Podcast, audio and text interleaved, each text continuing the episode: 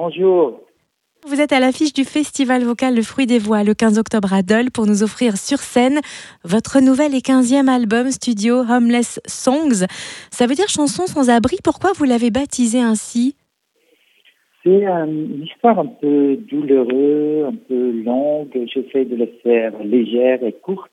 Euh, j'étais en conflit avec ma maison disque. J'étais en conflit avec l'industrie du disque même. Parce qu'en 2008, peut-être vous avez remarqué, le streaming est arrivé. Euh, je trouvais que les musiciens n'étaient pas traités comme il faut, parce que c'est quand même nos, nos enfants qu'on donne à l'industrie des disques, qui après le amène au public.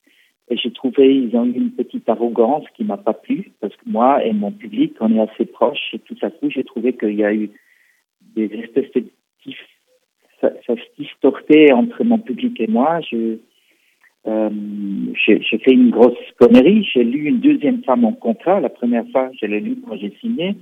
Et j'ai trouvé que c'est un très bon contrat. Et j'ai le relu. Et j'ai trouvé encore que c'est un très bon contrat et qu'il n'était pas respecté comme c'était noté dans le contrat. Et je, je pris un avocat et ça finit devant un tribunal. Et pour, pour répondre finalement à votre question, toutes ces chansons que j'ai écrites et enregistrées depuis 2012, euh, j'ai plus cru qu'un jour ils vont sortir, ils vont trouver une maison de disques, ils vont trouver euh, le chemin vers le public. Mais, mais là, c'est le cas, il est sorti et, je suis en tournée. Voilà. Vous avez évoqué euh, le parolier et votre ami Philippe Jean. Comment naît une chanson entre sa plume et, votre partition, votre manière de composer? C'est assez c'est pas si magique que vous imaginez. Euh, c'est lui qui écrit. Euh, un écrivain doit être seul, il ne faut pas euh, l'embêter. Il a besoin de son calme et, il est à sa table et il prend une guitare. Je lui fais un cadeau parce qu'il adore écrire avec des accords. il joue la guitare et il, cherche les mots.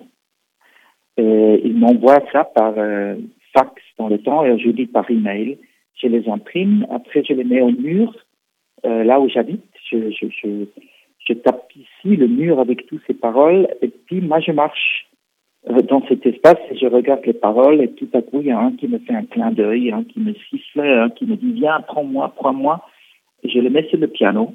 Récemment, c'est sur le piano que j'écris.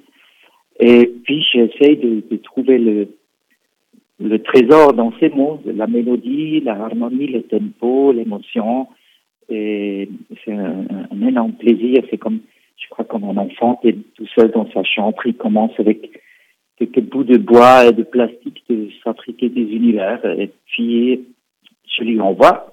Et normalement, il est enchanté. normalement. S'il n'est pas enchanté, euh, je recommence.